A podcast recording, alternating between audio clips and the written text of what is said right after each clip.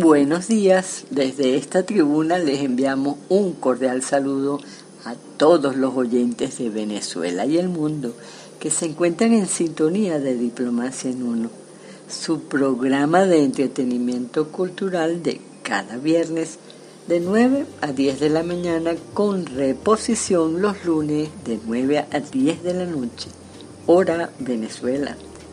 Estamos al aire gracias al equipo de publiciteca.com a través de su radio vía streaming.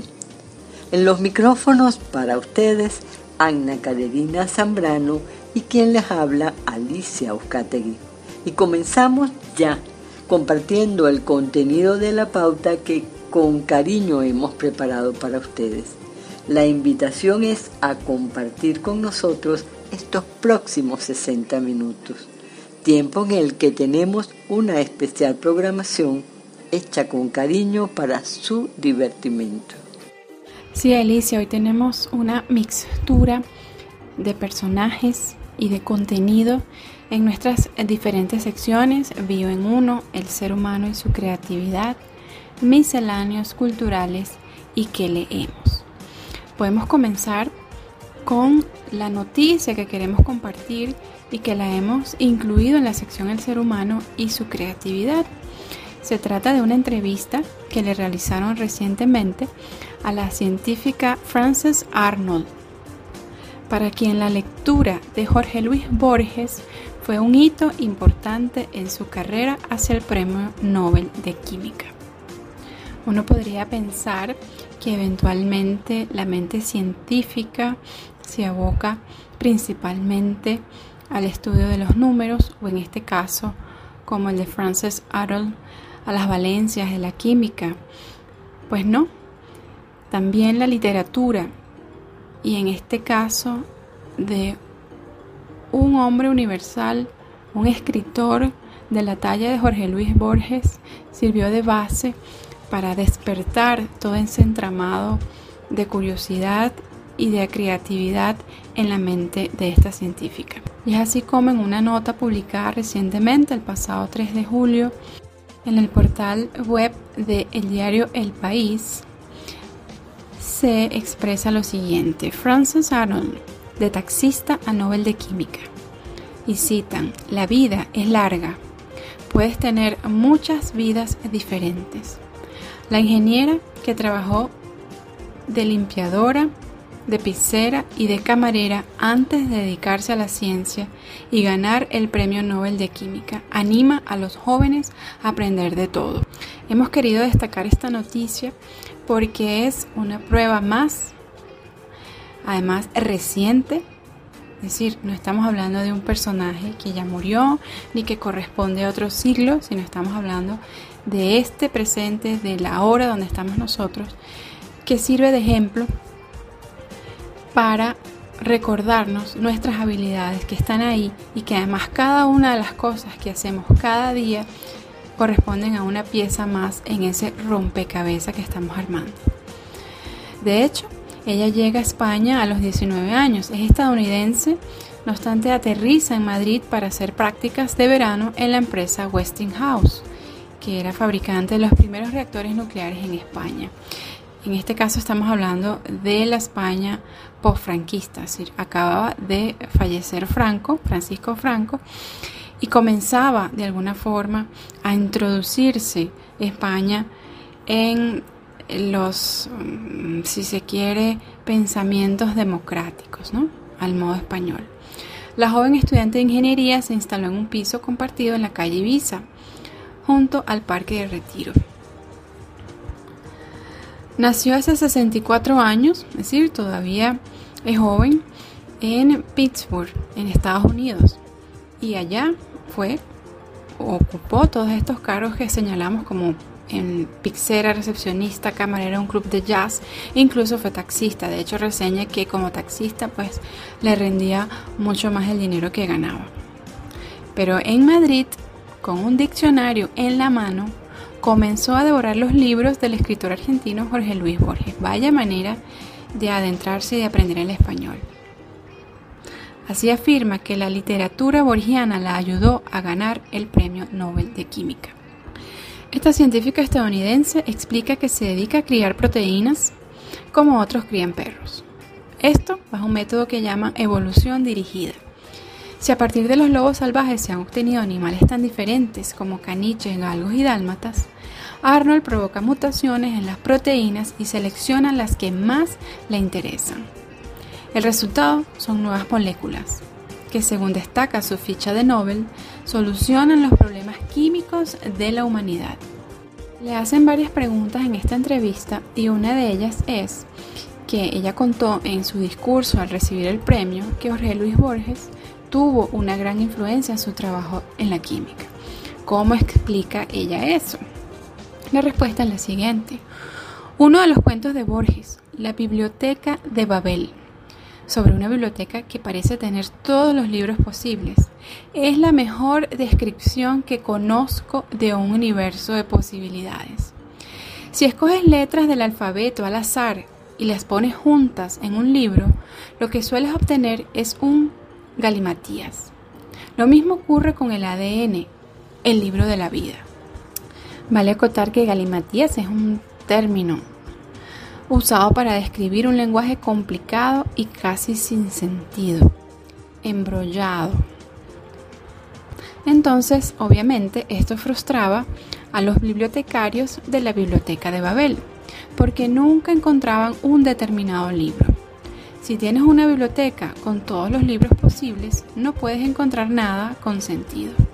En cambio, si pensamos en todos los posibles libros de la vida, puedes encontrar los que tengan significado simplemente raspando la suela de tu zapato, es decir, pateando la calle. La biblioteca de libros de la vida es tan grande como la de Jorge Luis Borges, pero los libros con significado están por todas partes gracias a la evolución. La evolución ya ha revisado todas las posibilidades y ha encontrado las que codifican la vida. Así que en cualquier parte podemos encontrar estos hermosos libros. Jorge Luis Borges describió la dimensión de las posibilidades y el naturalista inglés Charles Darwin descubrió cómo recorrer esa biblioteca. De hecho, ese cuento, La Biblioteca de Babel, es una lectura obligatoria en sus clases de ingeniería molecular en el Instituto de Tecnología de California. Interesante entrevista por demás, Carolina. Hay una pregunta cuya respuesta vale la pena replicar y sobre la cual podemos reflexionar. Es la siguiente. De joven no le interesaba nada la química y acabó ganando el Nobel de Química. ¿Tiene algún mensaje para los jóvenes que no se sienten atraídos por la química? La vida es larga. Puedes tener muchas vidas diferentes. Puedes aprender muchas cosas distintas. Nunca se sabe cuándo te servirán. Así que aprende todo lo que puedas y combina tus conocimientos de manera novedosa. Adáptate, sé flexible y aprende permanentemente. Creo que vale para todos los ámbitos en los que nos queramos desempeñar. Sin duda, uno va por el camino de la vida recolectando conocimiento. Todo lo que hacemos y en lo que ponemos intereses nos dejará un aprendizaje que podrá sernos útil más pronto que tarde. Para ir al primer corte musical queremos complacer una nota que recibimos en atención a la reciente muerte de la artista italiana Rafaela Carrà, quien murió el pasado 5 de julio a sus 78 años. Rafaela María Roberta Peloni nació en Bolonia un 18 de junio de 1943, conocida por su nombre artístico Rafaela Carrà o simplemente como La Carrà fue una cantante, compositora, bailarina, coreógrafa, presentadora de televisión y actriz italiana. Presentó diversos programas, la mayor parte en la cadena italiana RAI y en la española TV, y realizó especiales en Argentina, Chile, México y Perú. Vamos a escucharla.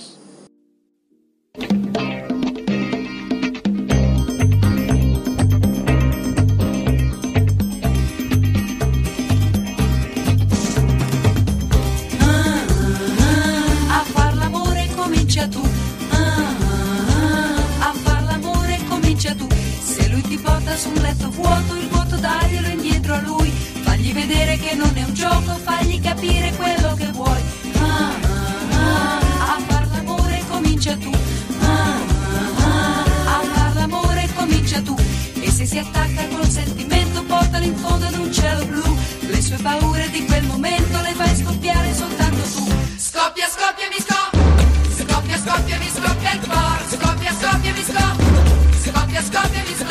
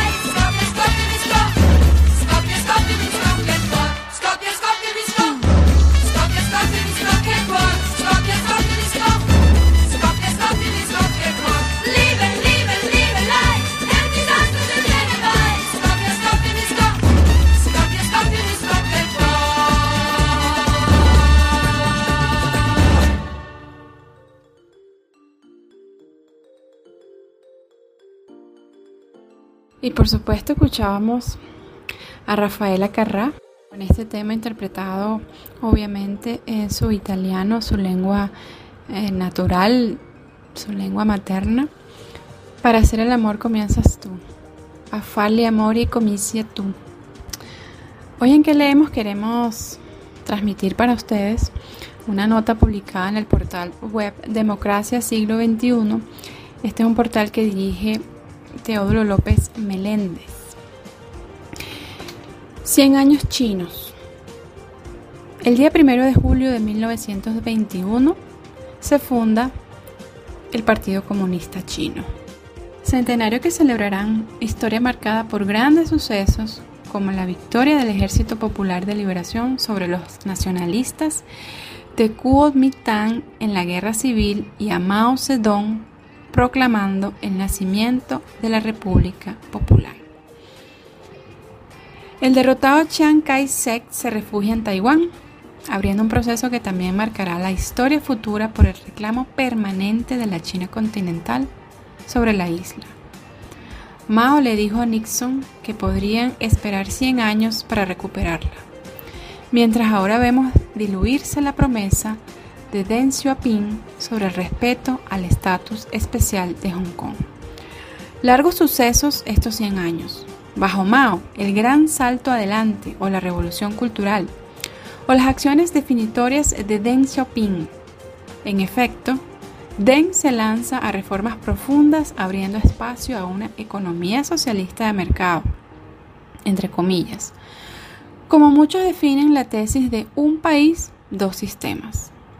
No sin sobresaltos muy graves como las protestas de la plaza de Tiananmen en 1989. Ahora está Xi Jinping, quien por momentos parece tomar un giro autoritario. China ha multiplicado varias veces el PIB, pero tiene aún millones de ciudadanos rurales en la pobreza. Su población envejece, pero autoriza hasta tres el número de hijos permitidos.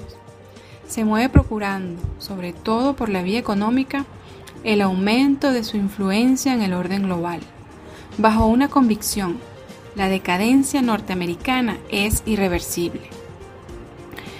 Si bien no descuida las transformaciones geopolíticas, la principal apuesta china es tecnológica.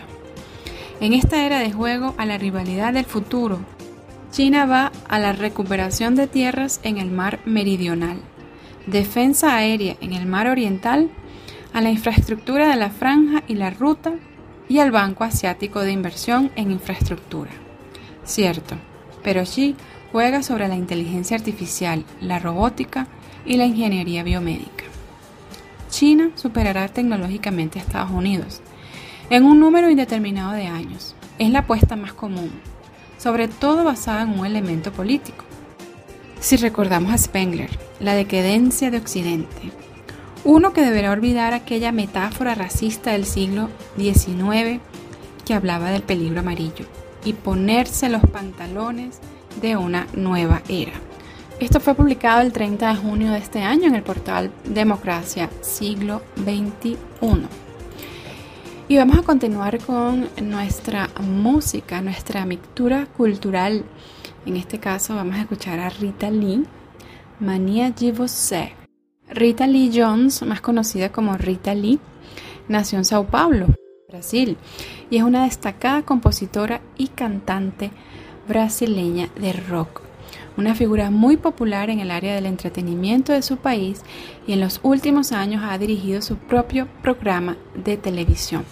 Es de hecho una de las mujeres más influyentes de Brasil, siendo un referente para quienes llegaron a usar la guitarra a partir de mediados de la década de los años 70 del siglo pasado, especialmente mujeres.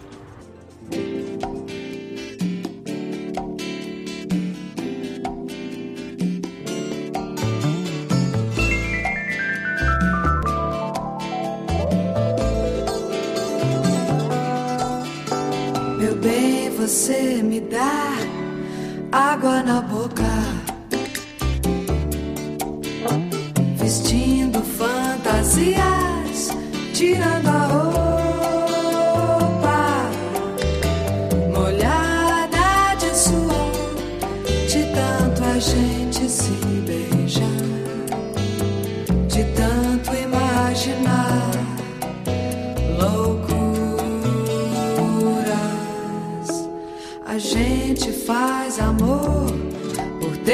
dia.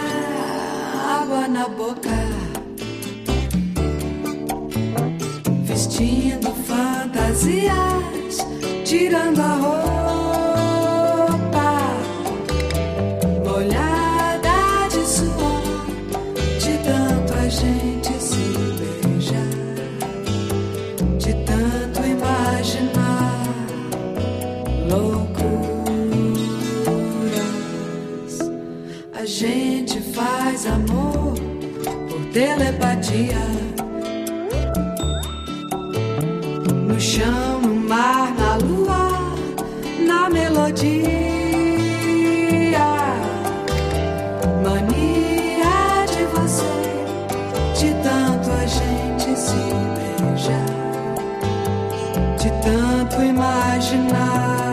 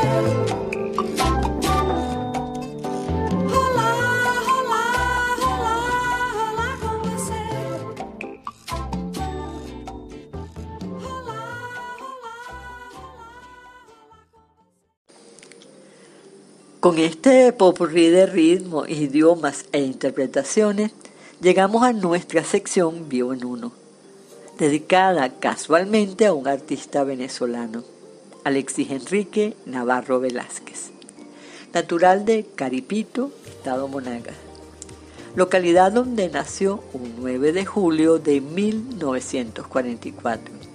Más conocido como Cherry Navarro, fue un cantante y músico venezolano.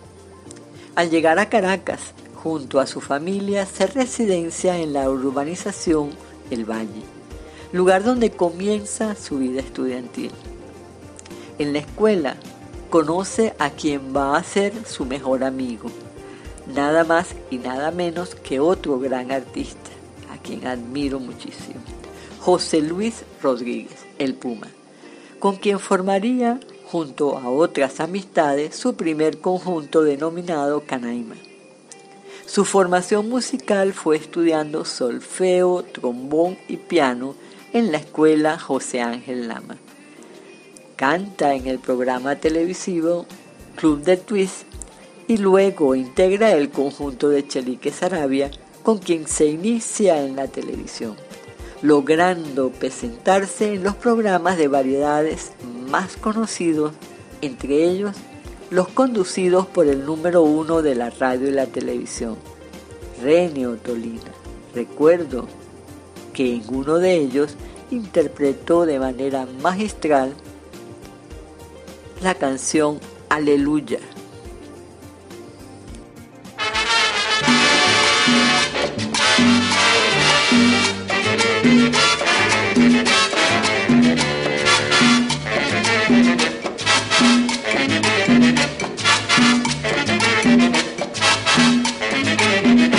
Si sabes querer. Y en la pasión eres firme, a tus pies quiero rendirme con el más grato placer.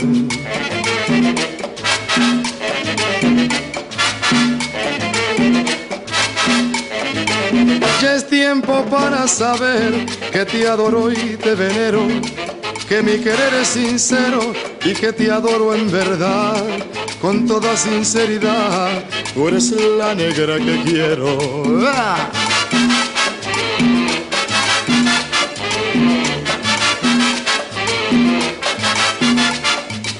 Sin ti no puedo vivir, encanto del alma mía Tú eres el sol que me guía y el aire de mi existir. ¡Ah!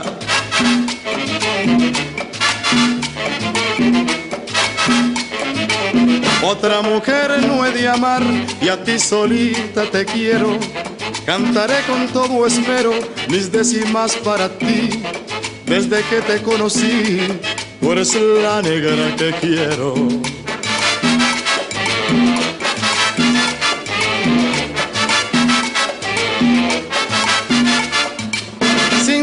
puedo vivir, encanto del alma mía. Tú eres el sol que me guía y el aire de mi existir.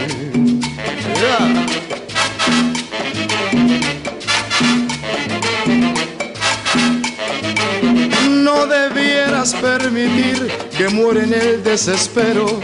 Y si en mi dolor yo muero, porque tu querer me huya, sabes que la culpa es tuya y a ti solita te quiero. Y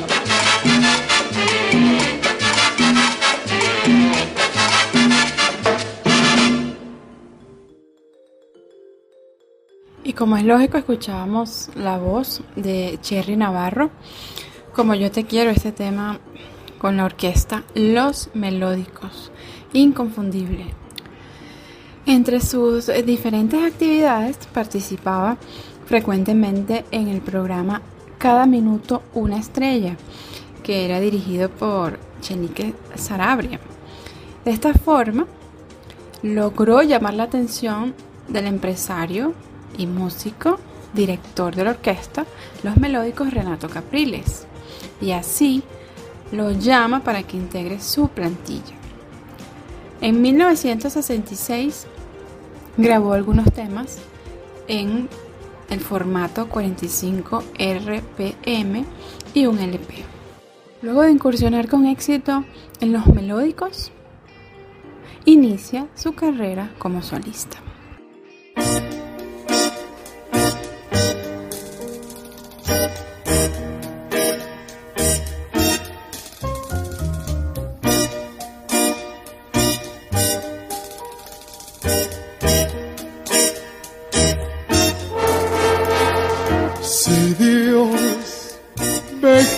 Vida antes que a ti. Le voy a pedir que concentre mi alma en la tuya para evitar que pueda entrar otro querer a saborear que es tan mío. Pero si Dios me quita la vida antes que a ti, le voy a pedir ser el ángel que cuide tus pasos, pues si otros brazos te dan aquel calor que te di, Sería tan grande mi celo que en el mismo cielo me vuelvo a morir. Eso es solo un pensamiento, pues en tu momento de locura me confiesas que cuando me besas eres tan mía como la playa del mar si Dios me quita la vida antes que a ti, le voy a pedir ser el ángel que cuide tus pasos, pues si otros brazos te dan aquel calor que te di Sería tan grande mi celo que en el mismo cielo me vuelvo a morir.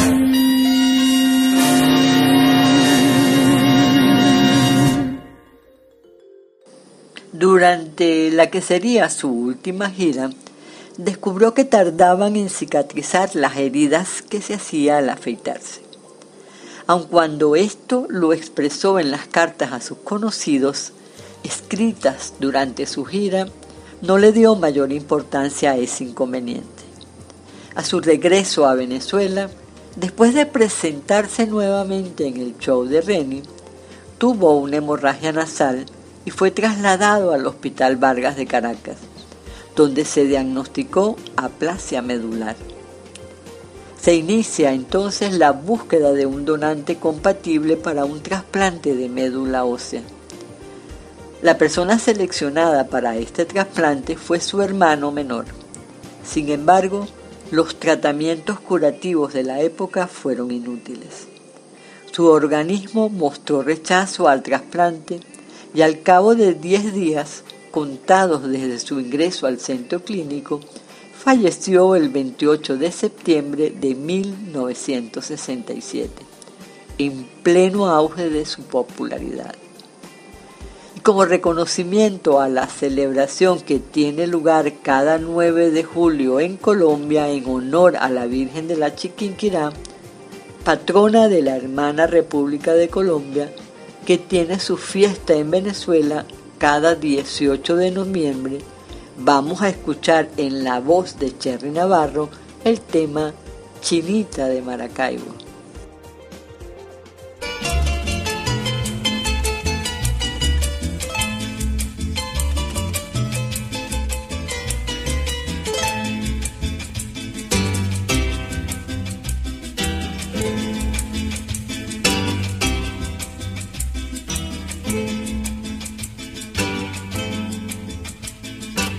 Chinita de Maracaibo, chinita virgen divina.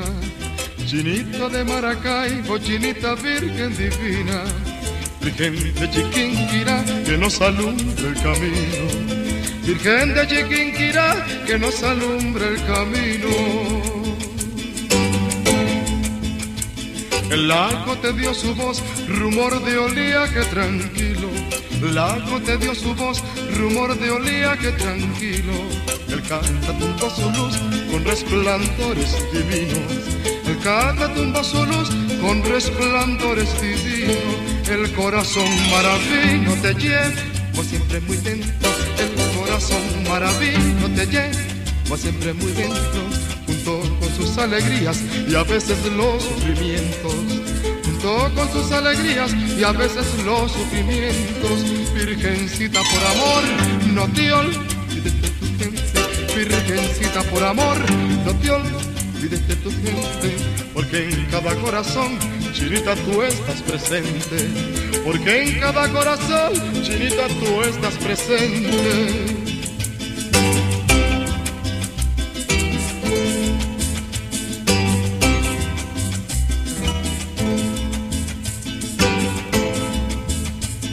Chinita de Maracaibo, chinita virgen divina. Chinita de Maracaibo, chinita virgen divina. Virgen de Chiquinquirá, que nos alumbra el camino. Virgen de Chiquinquirá, que nos alumbra el camino. El lago te dio su voz, rumor de oleaje tranquilo. El lago te dio su voz, rumor de oleaje tranquilo.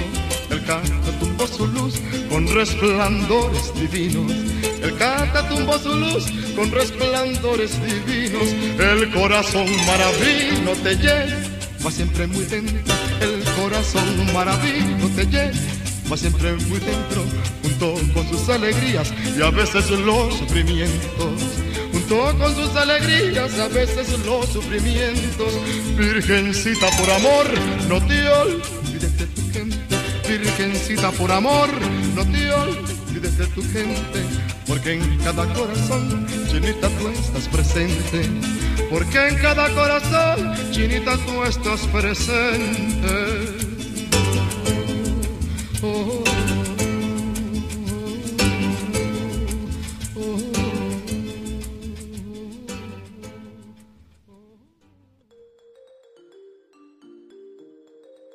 Estamos con ustedes desde publicitetk.com en su programa Diplomacia en Uno, entretenimiento en franca promoción del ejercicio de la diplomacia cultural.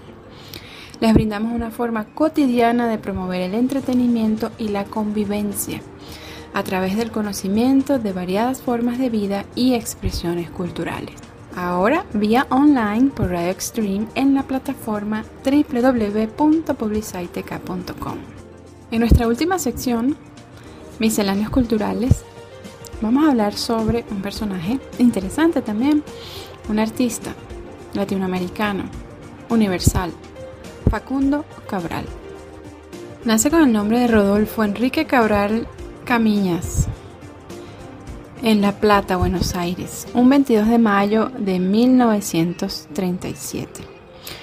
Uno de sus primeros nombres artísticos, o el primero, fue Indio Gasparino, y luego conocido únicamente como Facundo Cabral, cantautor, poeta, escritor, filósofo argentino. Su propuesta artística eh, resulta mm, difícil de clasificar. Compuso canciones que trascendieron a nivel hispanoamericano, como la que vamos a escuchar pronto. No soy de aquí ni soy de allá. Es como un poema, un poema, un ensayo. Es decir, desde el punto de vista literario también pareciera difícil de, de darle un nombre. Su obra consiste en contar historias, básicamente, con una estética que mezcla la crítica social, la sátira, también el optimismo, siempre, la libertad en todo momento. Pero también hay un dejo de espiritualidad mística, si se quiere, incluso cristiana. De hecho, creo que la última vez que estuvo en Venezuela, tuve la oportunidad de, de asistir a su presentación en el aula magna de la Universidad Central de Venezuela. Que eso debe haber sido en el año 2006. Es también un personaje influenciado por la literatura de Borges y de otros como Whitman. Y en lo espiritual por personajes como Jesús y Gandhi.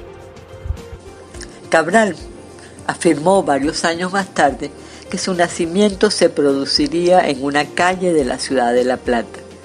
Sus primeros años los pasó en Berizo, localidad adyacente a La Plata. Posteriormente, la madre de Cabral y sus hijos emigraron hacia Tierra del Fuego, en el sur de Argentina. Tuvo una infancia dura y desprotegida. Se convirtió en un marginal al punto de ser encerrado en un reformatorio, pues se había convertido en alcohólico desde los nueve años de edad. Escapó y luego cayó preso a los 14 años por su carácter violento. En la cárcel, un sacerdote jesuita de nombre Simón le enseñó a leer y a escribir. Lo puso en contacto con la literatura universal y lo impulsó a realizar sus estudios de educación primaria y secundaria, los cuales llevó a cabo en tres años. En 1959 ya tocaba la guitarra y cantaba música folclórica. Admiraba a Atahualpa Yupanqui y a José Larralde. Se trasladó a Mar del Plata, ciudad balnearia argentina, y solicitó trabajo en un hotel. El dueño lo vio con su guitarra y le dio la oportunidad de cantar. Así comenzó su carrera dedicada a la música. Su primer nombre artístico fue El Indio Gasparino. Luego se presentaría con su apellido verdadero. Me gusta el sol, Alicia y las palomas, el buen cigarro y la guitarra española, saltar paredes y abrir las ventanas, y cuando llora una mujer Me gusta el vino tanto como las flores y los conejos y los viejos pastores, el pan casero y la voz de Dolores y el mar mojándome los pies. No soy de aquí ni soy de allá, tengo edad ni por venir y ser feliz es mi carnet de identidad.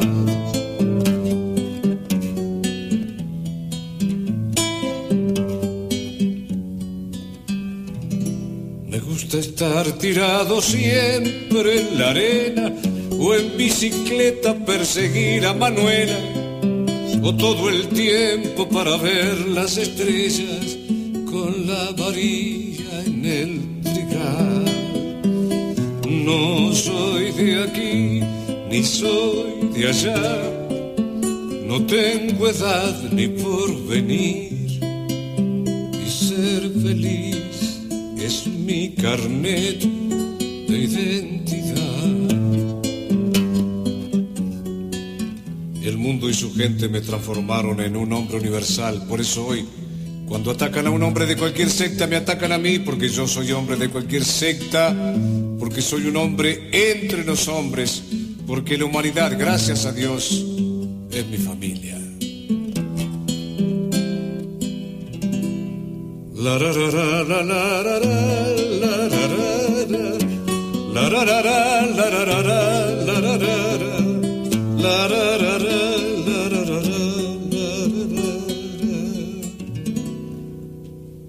bello mundo. Gracias, amado Señor.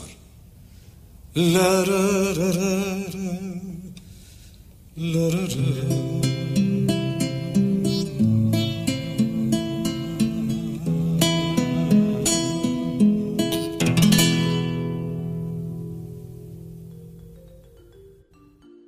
En 1970 grabó este tema que escuchábamos, No soy de aquí ni soy de allá el cual consagró su éxito y le dio el pase a trascender en el tiempo y en el espacio.